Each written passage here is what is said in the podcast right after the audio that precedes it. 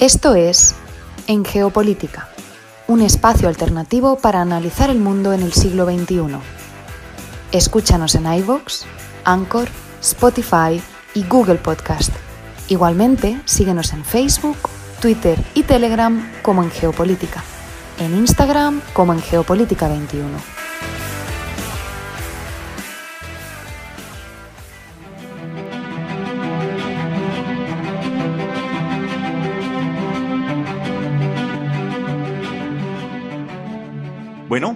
Y el día de hoy volvemos nuevamente a nuestro programa de En Geopolítica. Este es el primer programa de este año 2023, es ya nuestra cuarta temporada transmitiendo al aire, compartiendo análisis alternativos de política internacional y precisamente queremos abrir este programa, como comentamos el año pasado, hablando sobre el mundo en 2023, claves para entender el año que inicia. Todos hemos estado muy atentos a cómo ha empezado a avanzar este año 2023. 23. De alguna manera podría hacerse un amplio panorama en el cual hay algunos elementos que ya han estado allí que recogimos la vez pasada.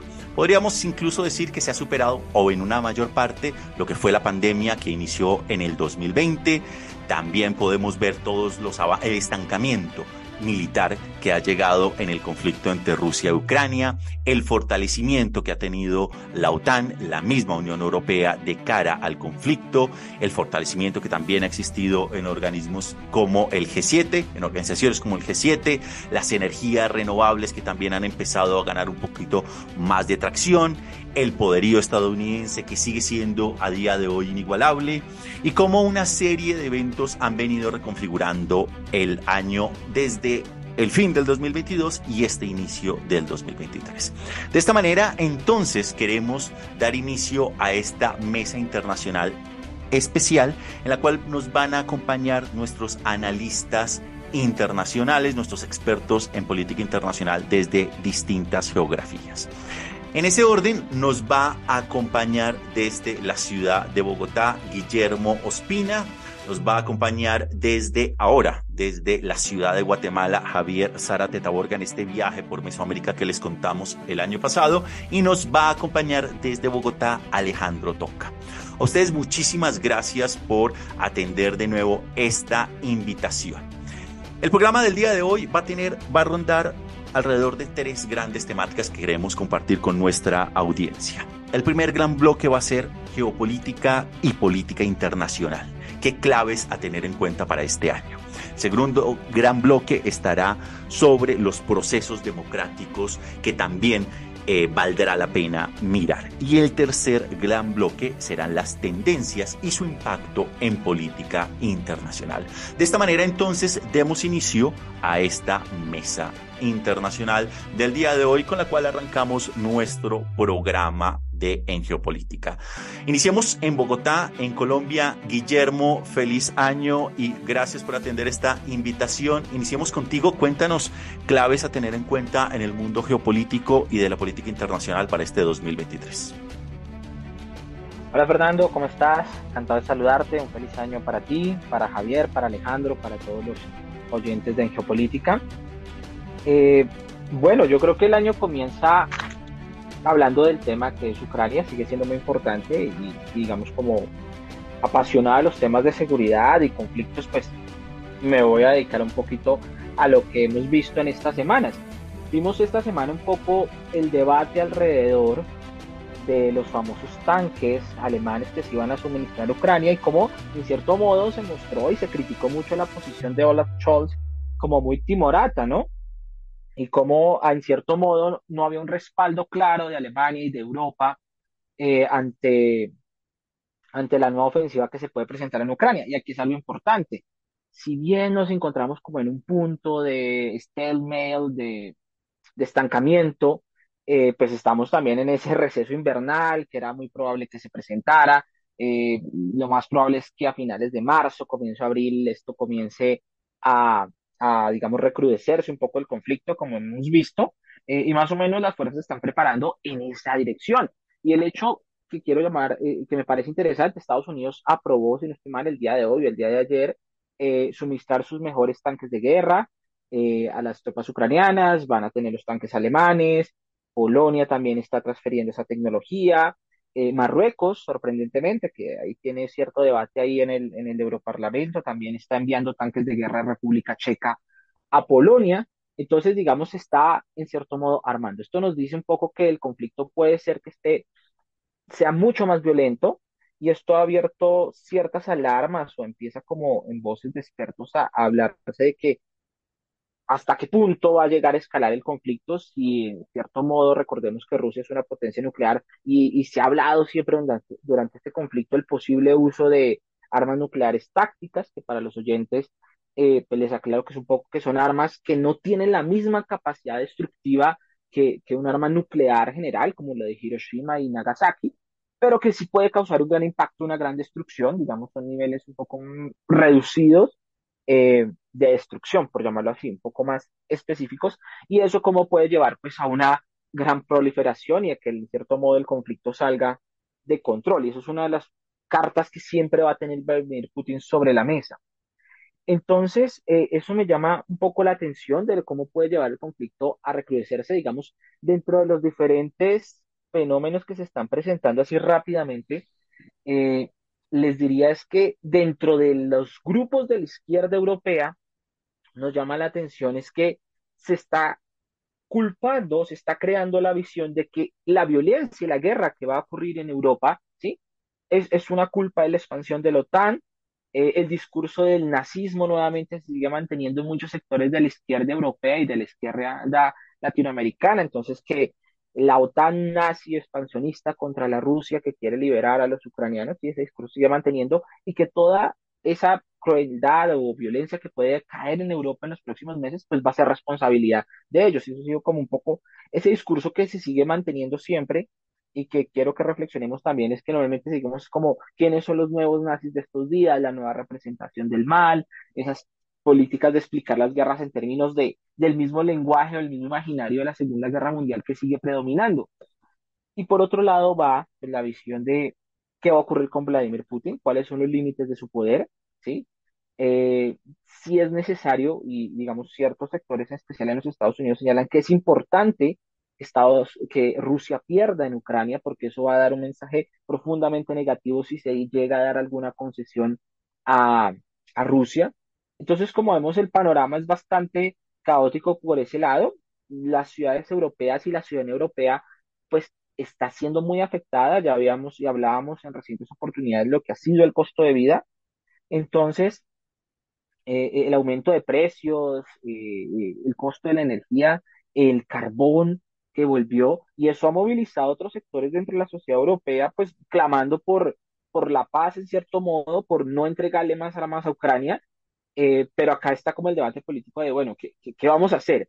Y esa situación, y aquí viene lo interesante, si va a prolongarse más en el tiempo y si la guerra Ucrania se prolonga en el tiempo, pues también puede llevar a cierta inestabilidad social en los países europeos. Y eso es un poco lo que ya pasó. Vimos protestas en Francia, vimos protestas en Alemania, ¿sí? Eh, muy minoritarias aún, pero que hay un cierto descontento que está asociado a, a, lo que es el conflicto en Ucrania.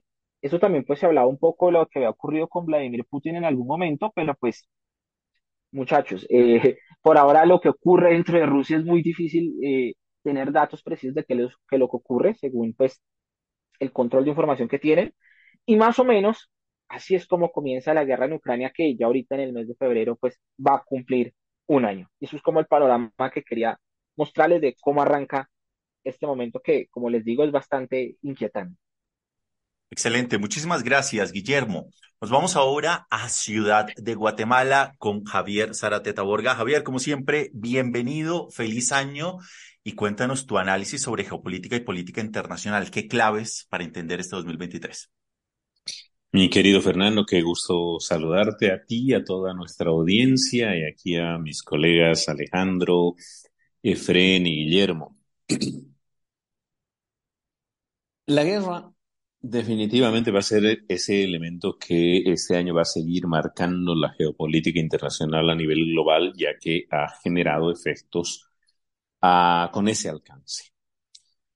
Pero la guerra no como un conflicto no como cualquier otro conflicto que pudimos haber visto en las últimas décadas, sino como un efecto que, como un conflicto, perdón, que está generando efectos en un proceso de reordenamiento global.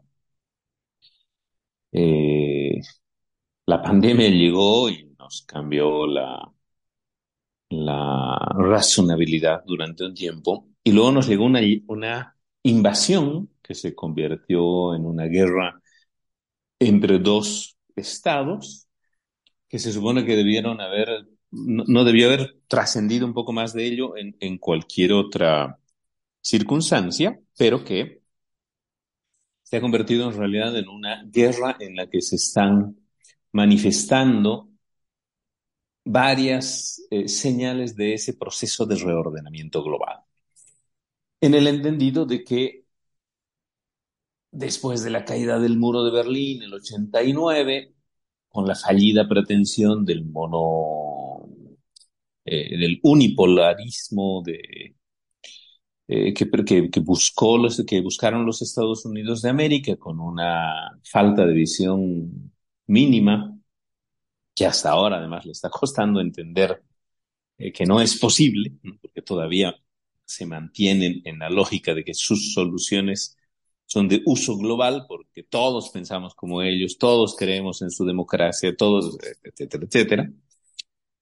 Esta guerra está mostrando evidentemente a todos los otros actores que de una de otra manera están interviniendo. Y después de esta guerra, más, evidentemente, varios años más, ¿no? No, no solamente con esta guerra, en realidad vamos a tener un, eh, un nuevo escenario, un nuevo orden mundial, que es un poco además lo que Kissinger acaba de, de decir en la publicación de su último libro. Este hombre tiene 99 años y sigue publicando libros. Es, realmente impresionante, aunque no necesariamente podamos coincidir con su ideología, pero es definitivamente impresionante. Además, por una claridad en la transmisión de las ideas desde su punto de vista. ¿no?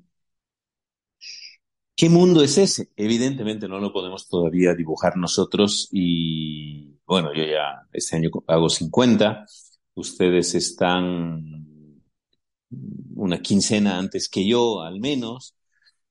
Eh, pero yo creo que dudo que este nuevo orden mundial inclusive lo alcancen a ver ustedes. A mí ya, me, ya no me va a tocar, seguramente, porque es un proceso que toma evidentemente varias décadas y que en realidad se lo comprende en un tiempo distinto. Algunas ideas generales sobre esto. Obviamente hay dos nuevos líderes eh, eh, potentes, Estados Unidos y la República Popular de China están en un proceso de contradicción muy fuerte. Son, es, el, es, el primer, es el primer, la primera lucha de liderazgo entre dos potencias globales en este momento de sociedad del conocimiento, en un cambio de era de la historia humana. El fracaso de la URSS fue no entender ese cambio de la sociedad humana en los setentas y el fracaso estuvo muy vinculado a aquello. Pero evidentemente esto implica además la presencia de nuevos otros actores, los BRICS, que no sé si sigan poniéndole letras, van a, porque este año se va a discutir sobre la incorporación de Argelia, Argentina, Irán, eh, Arabia Saudita, que además va a, va, va a participar en la reunión en Sudáfrica, más otros nuevos espacios incluido el rol de la Unión Europea, que yo creo que es el principal preocupado en que la guerra termine razonablemente rápido, hacen que este año evidentemente sea fundamental como fundacional de una nueva manera de entender ese orden mundial. Perfecto, muchas gracias Javier. Volvamos a Bogotá y nos vamos con Alejandro Toca. Alejandro, bienvenido de nuevo a esta mesa internacional para analizar las claves de este año 2023 en geopolítica y política internacional. Bien, eh, Fernando y colegas, un gusto volverles a escuchar, a ver. Gracias por invitarme de nuevo. Bueno, yo creo que el año eh, inicia de manera interesante, lo que no quiere decir que, que sea de manera definitiva. No sabemos qué pueda pasar en, en, en, en un mes, dos meses. Eh, sería pues digamos que inocuo y además eh, digamos que aventurado poder hacer como una proyección acerca de lo que pueda pasar eh, en en adelante. Pero inicia con dos elementos o, con dos eventos fundamentales. Davos, en Suiza, con las mismas preocupaciones de hace un año, de hace dos años, de hace tres años, eh, pero que tiene eh, en esta, eh, en esta ocasión ca- cuatro puntos fundamentales. La, la guerra que, que, hay- que han denominado allí geoeconómica, eh, la crisis económica, ¿cierto? Una, una crisis generalizada que, que, que- que tiene que ver con esta, eh, con lo que dejó la pandemia, pero es que recordemos que la pandemia lo que hace es quitar, eh, como, como lo llamaría Rawls, ese velo de la ignorancia, ese velo que cubría eh, el, el modelo capitalista financiero. Entonces, deja ahí en al descubierto eh, todos estos defectos que tiene un modelo como cualquier otro, que es el que tenemos, que eh, el otro que existía, como lo decía Javier, no funcionó y no ha funcionado hasta el momento, y que es el que tenemos, pero finalmente la pandemia corre ese velo y deja ver unos grandes niveles de desigualdad en todo el mundo. China, precisamente, está viviendo un, que un proceso económico también frágil en su ralentización, pero también en acumulación de capitales eh, por parte de un sector pequeño de, que, que se dedica a los temas tecnológicos y ha impulsado en, en el último congreso en, eh, es- es- estas políticas de, de- de los quinquenios, eh, la prosperidad para todos, ¿no? Que es evitar la acumulación de esos capitales que lleva a grandes desigualdades. Eh, la crisis alimentaria, damos, pues digamos que es normal que se, que se traten estos temas y la crisis climática, ¿cierto? Tanto así que ya los, eh, eh, estos lugares de, eh, tanto en Suiza como en Alemania, tienen que inventarse los, bueno, esto ya se ha inventado, ¿no? Pero la, utilización de, de, nieve artificial para su- su- sus centros recreacionales de invierno. Empieza con eso. Creo que es interesante, sobre todo por la participación de América Latina. Estuvo el presidente Gustavo Petro, estuvo el presidente eh, ecuatoriano. Bueno, se, hizo allí una presencia y se expusieron eh, algunas ideas. Ahí ex- existe la idea de una agenda sobre la Amazonía para el próximo año. Y termino con el tema de la CELAC. La semana pasada eh, se han reunido pues los presidentes de, de- que, que pertenecen a esta, a, digamos que esta organización. Y hay un dato muy interesante que se ha tratado de hacer desde 1989, pero que sigue estando, y, y- y más ahora con el tema de las criptomonedas, que eso es un tema también a tratar en adelante, y es el establecimiento de una moneda única, una idea que no es nueva, una idea que lleva 30 años, que, que depende de muchísimas cosas, pero creo que América Latina, como siempre eh, eh, con sus países, o con nuestros países mejor, emergentes, está tomando de alguna manera una parte dentro de este escenario de potencias y de tensión de potencias y una crisis económica generalizada. Esos serían los puntos que yo establecería por ahora. Perfecto, muchísimas gracias Alejandro. Volvamos de nuevo a Mesoamérica, nos vamos directamente a la ciudad de Guadalajara, en México. Efren, bienvenido a esta Mesa Internacional 2023, claves para entender el mundo en geopolítica y política internacional. Muchísimas gracias, Fernando. Un gusto saludarlos a, todos, Alejandro, Javier, Guillermo, auditorio. Es un gusto estar de vuelta en esta mesa y esperemos tengamos un 2023 lleno de análisis geopolítico. A ver, para tratar de darle un poquito de contenido a la conversación, que ciertamente todo lo que han dicho mis colegas, eh, está, está dicho y es coherente con lo que yo observo también como tendencia y elementos para entender el mundo. Sin embargo, eh, anticipo, pues, eh, un poco en línea con algunos aspectos y otros no tanto, que sí vamos a mantener o vamos a seguir observando eh, tendencias a la alza, tendencias descendentes, tendencias de, estar estancadas en algunos aspectos del, de la política internacional y en algunos casos quizás hasta vemos algunos giros inesperados, lo cual podría estar interesante. En este sentido, creo yo, me anticiparía que hay algunas cosas que no cambian o que no van a cambiar con relación al 2022. Y entre las cosas que no cambian y haciendo eco de lo que dice Alejandro, vamos a ver que eh, las tendencias del incremento de la inequidad y la pobreza que se observan no solamente al interior de las regiones, sino entre las regiones, ¿no? comparativamente hablando, van a ser factores de, riesgo e inestabilidad eh, en el mundo. Eh, acompañado, por supuesto, del componente económico, es decir, algo que no va a cambiar es la volatilidad, la volatilidad de los mercados, la volatilidad que estamos viendo actualmente, y que de alguna manera eh, está generando o está profundizando crisis ya existentes, como la que tiene que ver con el ingreso.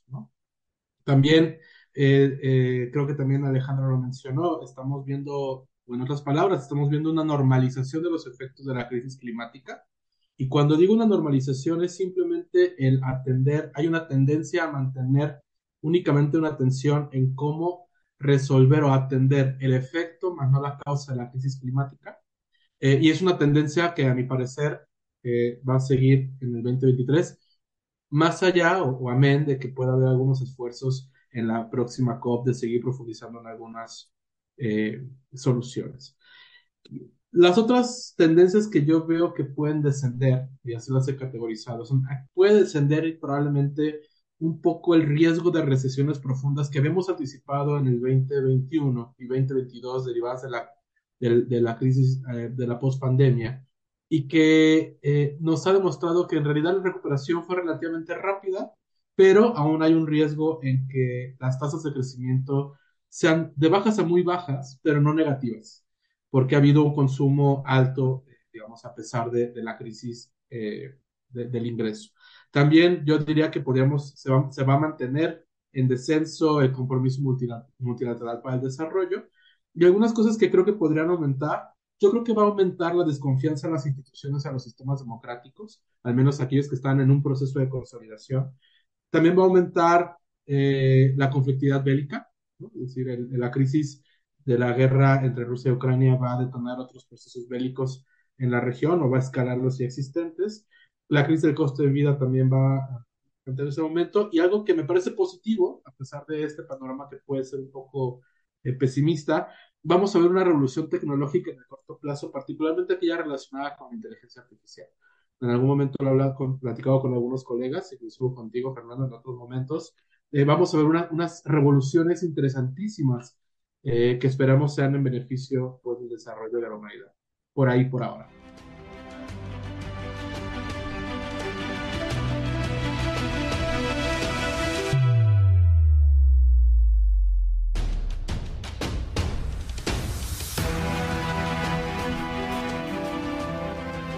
Y ahora vámonos con este segundo bloque. El segundo bloque es, son los procesos democráticos.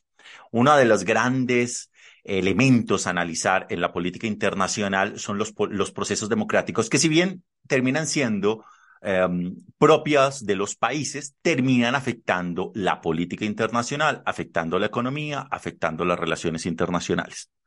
En ese orden, ¿cuáles serían las claves para tratar de entender estos procesos democráticos para el año 2023? Vamos a volver otra vez a Bogotá con Guillermo. Guillermo, ¿cómo analizas y cuáles serían las claves para analizar los procesos democráticos en este año que ya inició?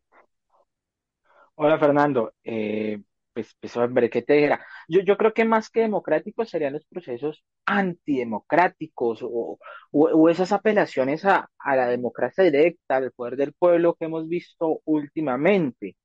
Y, y por supuesto me estoy refiriendo a, a, a los hechos que ocurrieron en, en, Brasil a inicios de este año, y esa emulación de el 6 de enero de la toma de, de los Estados Unidos. Eh, que, vimos en, en, todas las instituciones eh, brasileras. Pero no solamente quiero hablar de eso, sino como ese llamado que se hace de la gente, del pueblo. Ustedes veían a los brasileros pro-bolsonaristas diciendo pues que eh, e, el pueblo se hace escuchar, el pueblo es el que decide, reclamando pues a las instituciones y al ejército pues actuar como el poder del pueblo, como el gran soberano. Pero ese mismo escenario lo vimos en otro lado, lo vimos en, en Argentina, cuando ahorita está en el juicio de Cristina Fernández de Kirchner, cuando también se, eh, el intento de, de, asesinato, si se puede llamar así, eh, contra, contra, Cristina, pues también se reclamó que el pueblo saliera a la calle a hacer justicia, ¿no? Entonces, y este mismo llamado, pues lo estamos viendo aquí en Colombia, lo que está ocurriendo con las reformas que está haciendo el presidente Gustavo Petro, la oposición también. Eh, la gente en las calles, la movilización popular, llevar a la gente en cierto modo a movilizarse para promover cierta orientación política, se está convirtiendo en el gran mecanismo. Y eso es un mecanismo que curiosamente se me viene a mí, eh, tuvo que ver un poco con, con la referencia a Trump, que Trump también estaba llevando a la gente a las calles, que fue él mismo el que instigó pues la toma del Capitolio. Entonces creo que eso es una dinámica que sobre todo aquí en América Latina está siendo muy interesante a la hora de hacer política.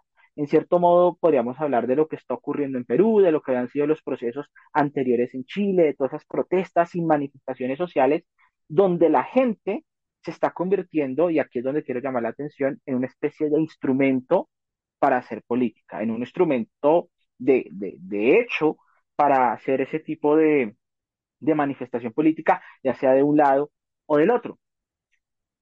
Y retomando un poco lo Brasil, hay otro fenómeno que me parece interesante, eh, y es el tema de esa, y, lo decía la revista Foreign Policy este mes, era un poco esa derecha transnacional, ¿sí? Eh, digamos, no éramos muy familiares, digamos, en grandes fenómenos de derechas que se asociaran, ¿sí? O que la derecha estadounidense tuviera influencia en Colombia, o que la derecha estadounidense tuviera una relación directa con Brasil. Nosotros vimos, eh, de hecho, Jair Bolsonaro está en Brasil, eh, Stephen Bannon fue uno de los grandes asesores de la campaña de Bolsonaro, y eso habla un poco lo que ocurrió en Brasil, de cómo se emuló, hay una cierta coordinación, la estrategia que está aplicando Bolsonaro, eh, digamos, no decir nada, pues nos muestra que hay una coordinación entre la derecha norteamericana y la derecha brasilera, y hay una especie de transnacionalización de esa derecha radical, pero que también nosotros lo vimos en las elecciones en Colombia, cuando en cierto modo la derecha colombiana participó y en cierto modo apoyó la candidatura de Donald Trump.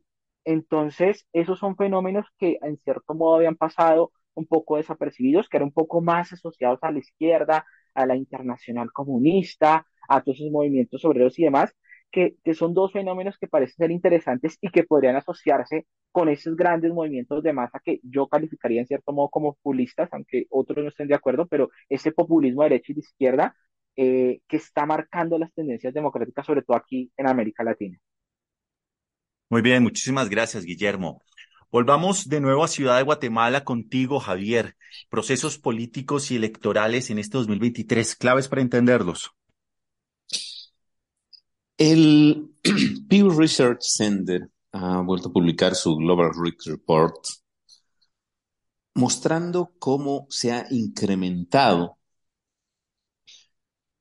en Corea del Sur al 90%, en Estados Unidos al 88%, en Israel al 83% y en Francia al 74% y en Hungría al 71%, la percepción de sus sociedades respecto a que existe una división y una tensión política muy relevante en su país. Y en Países Bajos con el 61%, Canadá con el 66%, Reino Unido con el 68%, Alemania también con este 68%, al igual que España, han dado un salto de al menos 10 puntos porcentuales en esa percepción.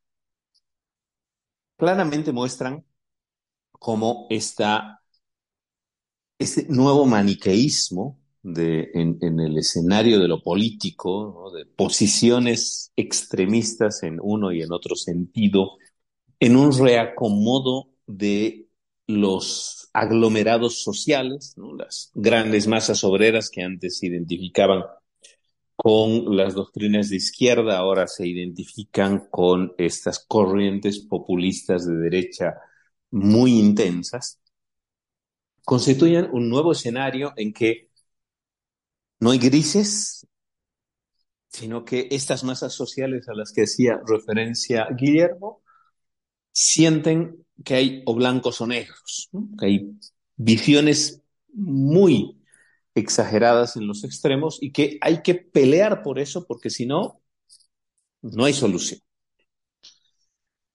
Eso y me voy a referir solo a Latinoamérica muy cortito, eso definitivamente ha generado además un proceso, yo creo, peligrosamente grave en Latinoamérica de retroceso a volvernos a convertir en ese continente bananero de hace unas décadas, ¿no? En que nos caricaturizaron durante mucho tiempo. Este intento fallido de toma de, bueno, exitoso por unas horas, pero fallido respecto a sus resultados eh, a, mediano o largo plazo.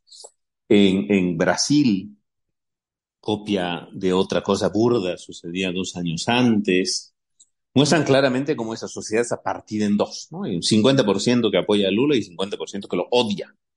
Nada más que si puede matarlo, lo hiciera. Es grave, porque ya se llega a esa violencia.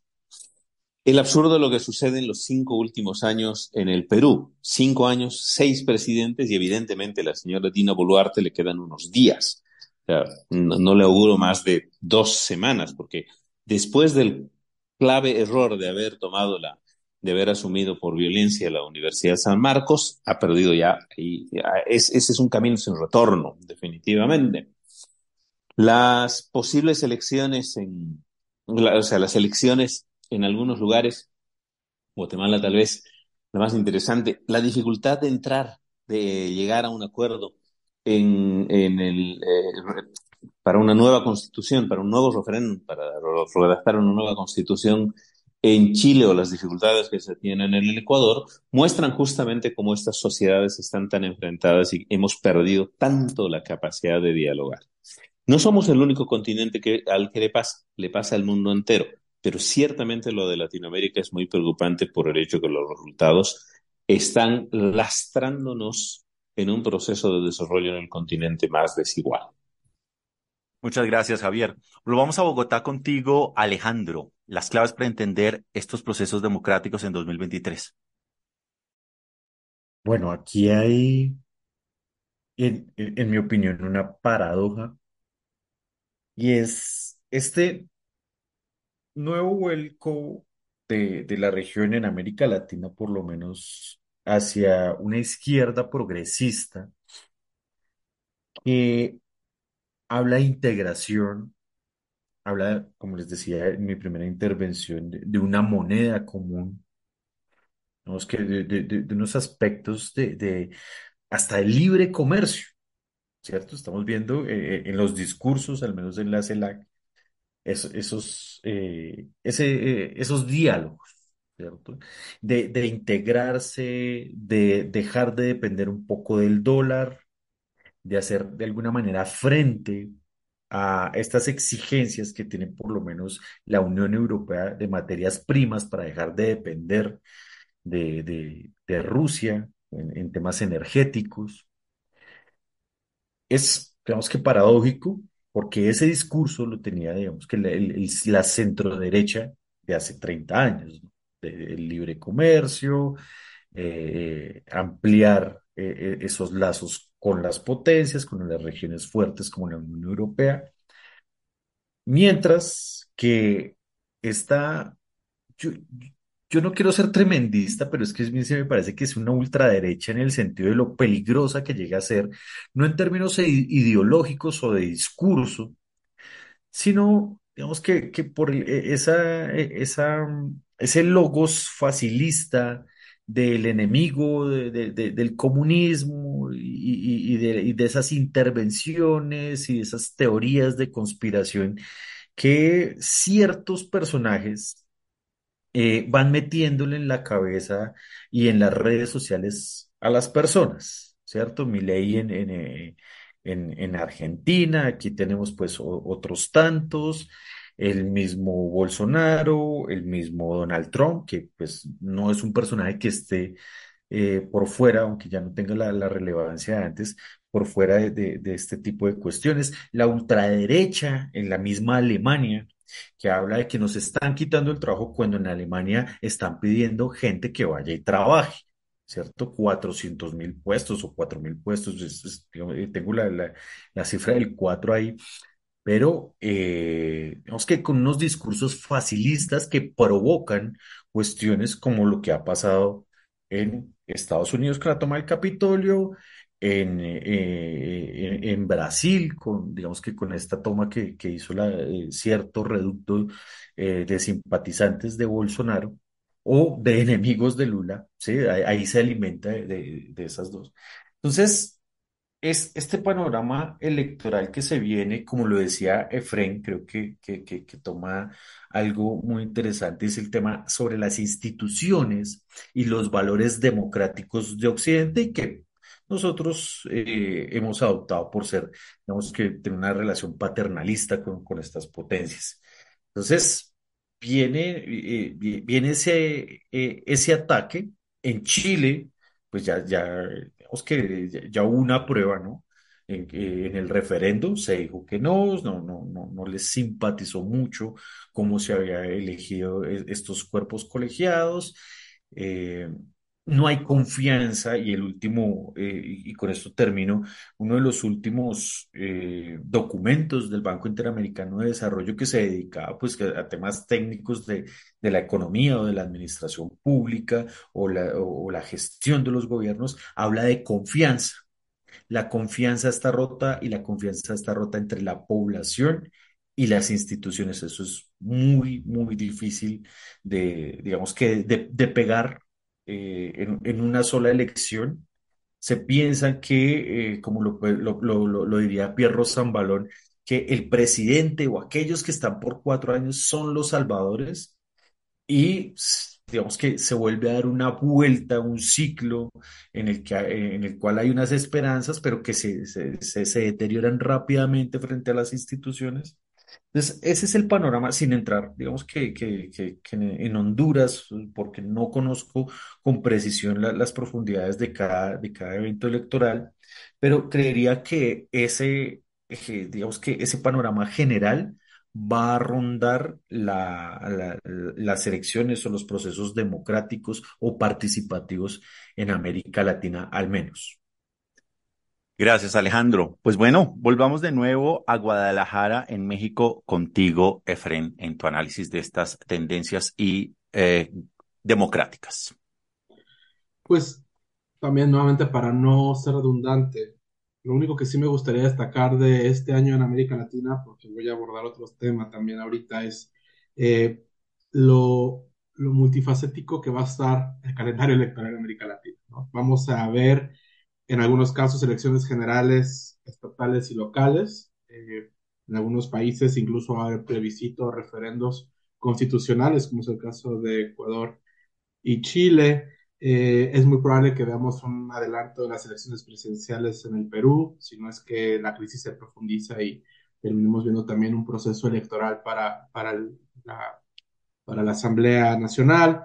Eh, en algunos otros países vamos a ver primarias, así que en América Latina el calendario va a estar movidito y aunque no anticipo eh, algunos giros eh, ideológicos importantes, yo creo que va a estar interesante ver cómo se van a ir resolviendo algunas discusiones democráticas, particularmente en estos países que están reformando sus constituciones o tratando de instalar nuevos modelos de gobierno en sus países.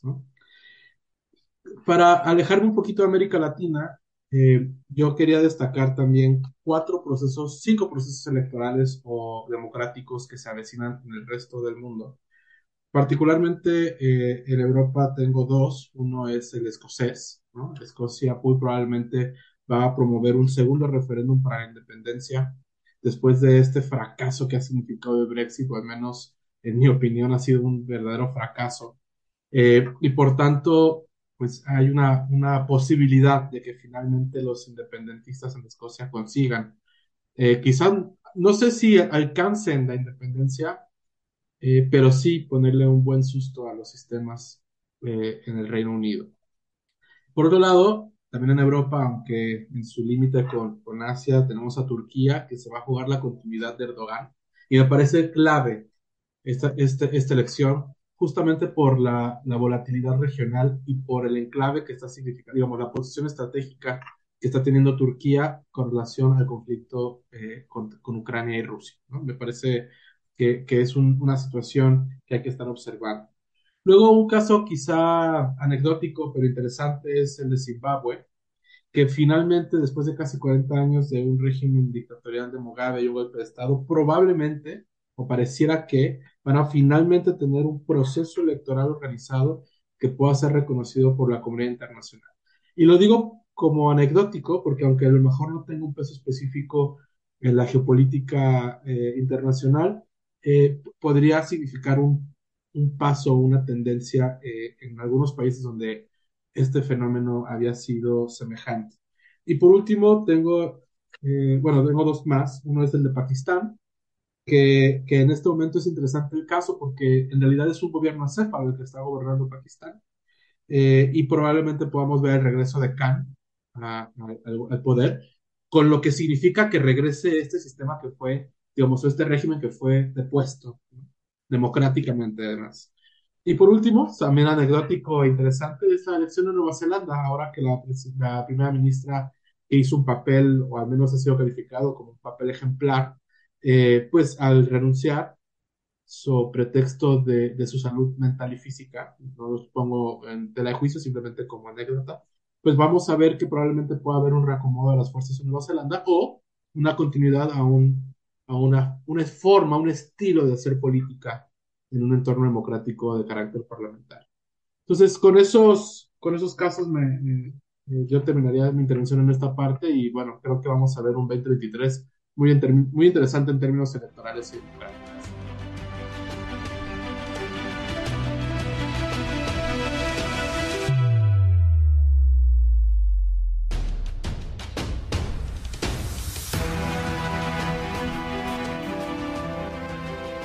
Los invito a que pasemos al tercer bloque. Este tercer bloque va a estar más enfocado en tendencias, en tendencias que van a abarcar desde las criptomonedas, desde el avance de la inteligencia artificial, la ciberseguridad, los mismos viajes espaciales. ¿Por qué?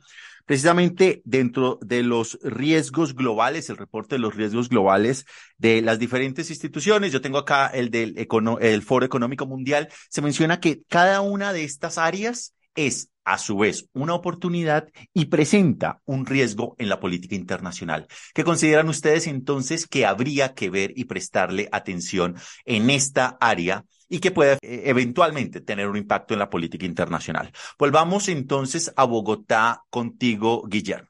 Eh, bueno, de, tendencias, perspectivas, eh, yo, yo venía un poco interesándome en el tema del estudio de inteligencia artificial y de las nuevas tecnologías. Y aquí quisiera como llamar la atención sobre esa, esa frontera entre los nuevos dispositivos de guerra, la automatización que estamos viendo.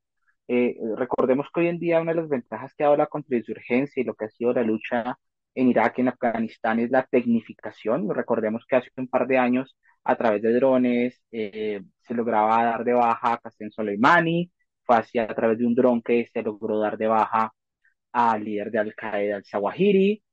Entonces, eso ha permitido, digamos, en cierto modo, el uso de drones y de nuevas tecnologías, una transformación de la guerra. Es decir, algunos tienen y creen que la tendencia es que la guerra se va a volver un poco más humana en la medida de que vamos a tener robots y la automatización como nuevas herramientas para ejercer la violencia. Eh, vimos y tenemos algunos ejemplos que se han dado en los años anteriores, por ejemplo, en el conflicto entre Armenia y Azerbaiyán, el uso de drones turcos por parte de Azerbaiyán, eh, y obviamente la respuesta armenia en menor medida, pero digamos se dio una de las primeras eh, escuetos enfrentamientos entre drones y tecnología. Eh, por otro lado, pues vimos los, los famosos drones iraníes kamikazes usados contra la población civil en Ucrania. Y ese tipo de, de, nuevos armamentos, pues se está convirtiendo en una tendencia que amaca los conflictos, que ya los soldados no van a ser los grandes protagonistas de la guerra, sino que van a ser ellos, pues, protagonizando eh, eh, estas batallas o van a estar dirigiendo este tipo de, nuevas tecnologías y robótica. Y, lo mismo había pasado durante la guerra de Afganistán, donde se utilizaban robots para detectar minas y explosivos improvisados. Entonces, eso es una tendencia que a través del conflicto, y sabemos que la guerra a veces ayuda a dar esos saltos adelante, pues está siendo muy interesante en el campo de la tecnología. Una segunda tendencia que me llama la atención y tiene que ver con las tecnologías nucleares es eh, los famosos misiles balísticos, ¿no? Los misiles balísticos, y a la audiencia quiero explicarles, son misiles que pueden viajar casi sobre la superficie terrestre a gran velocidad. Eh, en eso está trabajando China muy fuertemente, Rusia muy fuertemente, Estados Unidos muy fuertemente, en menor medida Europa, pero también hay otro que está muy interesante que es Corea del Norte. Y precisamente cuando ustedes se preguntan qué es que hay ensayos de Corea del Norte que están ensayando, no tanto bombas nucleares. De hecho, se espera que este año Corea del Norte va a hacer un nuevo ensayo nuclear, eh, pero ellos están ensayando misiles balísticos, misiles de largo alcance, de gran velocidad, que puedan hacerlo. ¿Y cómo lo hacen? Muy cerca de la superficie terrestre, pues son misiles que son muy difícilmente detectables. A esto, ¿cómo se ha respuesto? Digamos, Estados Unidos está trabajando mucho en tecnologías de rayos láser, en cierto modo, para contrarrestar estos misiles balísticos, en buscar formas de intercepción. Digamos, hace poco se hablaba de no del Iron Shield, sino del Laser Shield, eh, como, como en ciertas tecnologías que están haciendo, pero eso está asociado también con una proliferación nuclear, con mayor interés de que se puedan volver a utilizar este tipo de tecnologías para aportar dispositivos nucleares. Es una preocupación que tenemos o que está creciendo ahí. Y el tercero tiene que ver porque estos dos procesos de tecnología a gran velocidad, capacidad de decisión, automatización, pues con respuesta que una inteligencia artificial para que haga eso. Y esto nos lleva pues a la tendencia muy rápidamente que tanto las nuevas decisiones sobre la guerra, los conflictos, las operaciones militares, eh, el target killing, eh, eh, digamos, decir los objetivos militares, no esté sobre los seres humanos o sobre los genios militares, sino sobre una inteligencia artificial que ha sido alimentada pues con datos y datos y datos. Eso son un poco de las tendencias que, que se ven a futuro y que pueden estar marcando un poco este, esta relación entre tecnología y seguridad, que digamos es el tema que, que más me encanta a mí y pues que nos pone en este nuevo panorama como a pensar cómo se desarrollarán los conflictos a futuro. Perfecto, Guillermo, muchísimas gracias. Vámonos entonces a Ciudad de Guatemala con Javier. Javier, tendencias y su impacto. A ver, yo me pongo pesimista, como habitualmente lo hago. Yo creo que el retroceso en la reflexión y las eventuales modificaciones para reducir los impactos eh, en el ambiente del planeta van a ser graves. Porque obviamente la necesidad, o sea, el redescubrir las dependencias de los combustibles fósiles, el que los países más contaminantes definitivamente no les sigue interesando, como en el caso de China, por más que lleva adelante algunos avances, etcétera, o el redescubrir por parte de Europa que una dependencia que sostenían de un sujeto que ahora les ha generado tantos inconvenientes como es Rusia, ha provocado una, un redireccionamiento de recursos y una acumulación de recursos eh, eh, generadores de energía con origen fósil fundamentalmente, más el refortalecimiento de lo nuclear, con fines eh, pacíficos, que pareciera que están, van a hacer, van a generar un retroceso importante en, en esa lucha que había caracterizado la década anterior que había sido un discurso muy potente en la década previa y que había tardado mucho en consolidarse más o menos en el discurso cotidiano, no solamente de la gente, sino de los gobiernos. La posibilidad de generar por, me parece, sin, espero no equivocarme, por fisión nuclear, que es este descubrimiento anunciado por los Estados Unidos a principios de año, plantea evidentemente cómo la energía nuclear, en, esa su otra posibilidad, ¿no? no de la fusión, sino de la fisión, podría generarse, podría constituirse como una alternativa para al menos algunos espacios.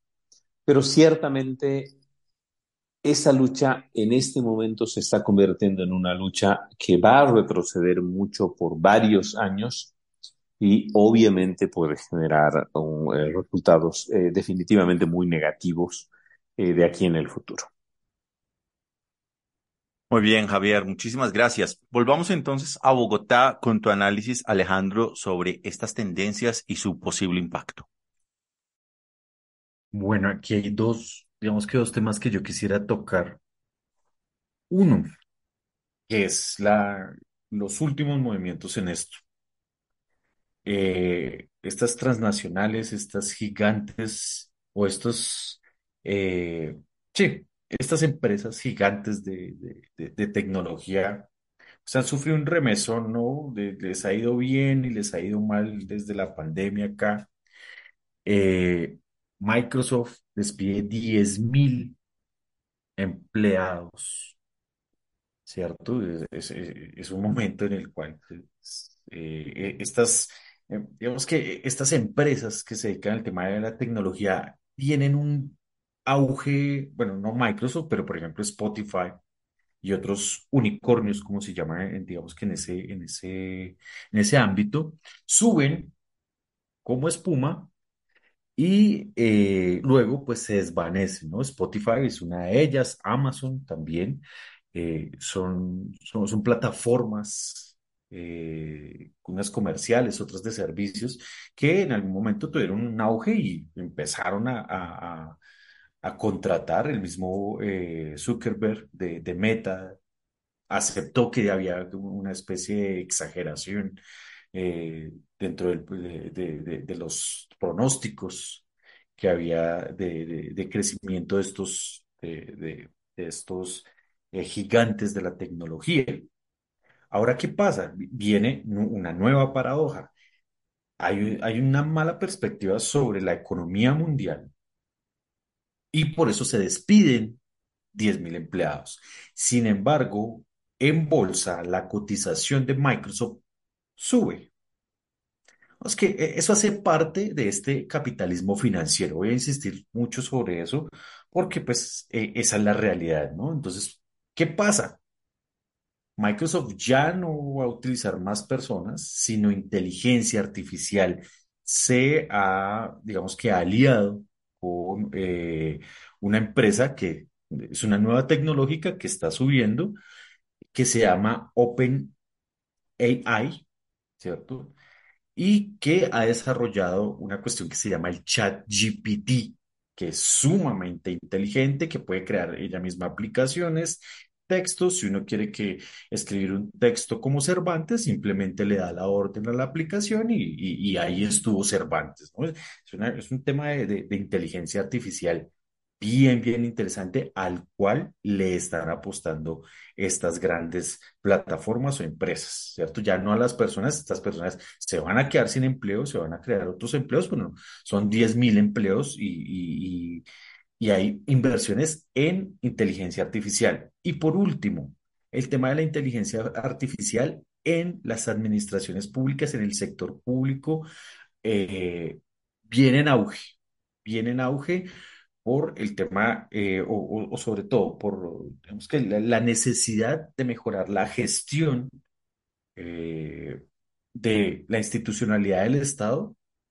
y la- las necesidades de las personas. Entonces allí vemos bots, robots, blockchain, porque el ciudadano entrega eh, sus datos, eh, hay inteligencia artificial y hay unos mecanismos los cuales las administraciones públicas, al, al menos en América Latina, están tratando de implementar para hacer un poco, eh, digamos que más eficiente su gestión en este tema de la eficiencia, de, de- ese modelo eficientista, que me permiten ese, eh, ese término del Estado frente a las necesidades de de- de la ciudadanía.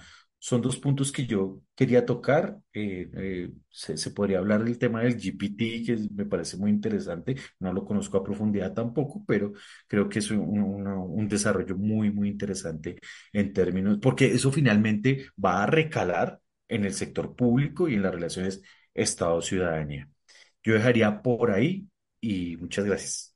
Gracias, Alejandro. Pues bueno, volvamos a Guadalajara contigo, Efren. Tendencias y claves para analizarlas.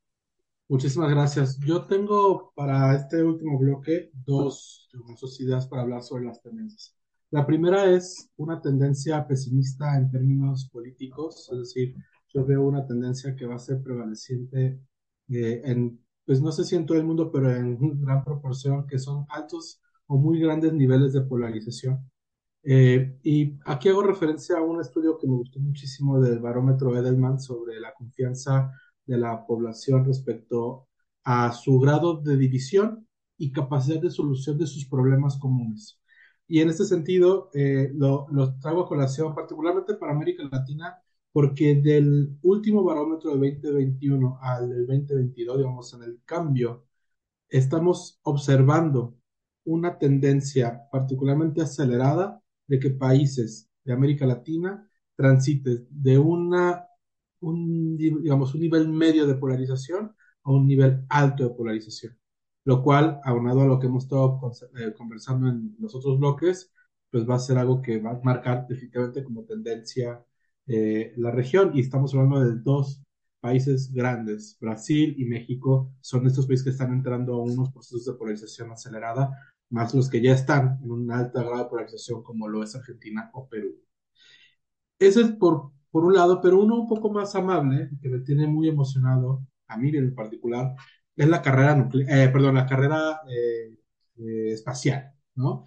Después de un año 2022 con el Artemis, el, el, el telescopio Webb, con varias misiones rover en Marte, con la misión que aterrizó en Venus, con eh, la salida de algunos, de algunos aparatos hechos por el hombre que ya excedieron la, la heliosfera, es decir, ya salieron de la influencia de nuestra estrella. Viene un año 2023 que va a estar acompañada de nuevos lanzamientos y una mercantilización de la exploración espacial. Lo cual me parece sumamente interesante. Vamos a ver, por ejemplo, Artemis 2, que es la, la, la, nueva, la siguiente misión antes de la misión tripulada a la Luna. Eh, luego tenemos la misión, eh, eh, nuevas misiones a la, a la Estación Espacial Internacional que van a tener ahora misiones privadas. Y vamos a ver cerca de 24 o 25 lanzamientos de la empresa de, eh, de nuestro amigo Elon Musk, que va a estar poniendo en órbita una infinidad de nuevos satélites y además llevando y trayendo gente de la, estación espacial. Me parece que es una tendencia que hay que estar observando. Generalmente los procesos de carrera eh, espacial también trae consigo eh, tendencias o nuevos cambios en tecnológicos y de vanguardia. Así que ese es un tema que me gusta y creo que va a ser bien interesante ver lo que nos espera el 2023 en este sentido.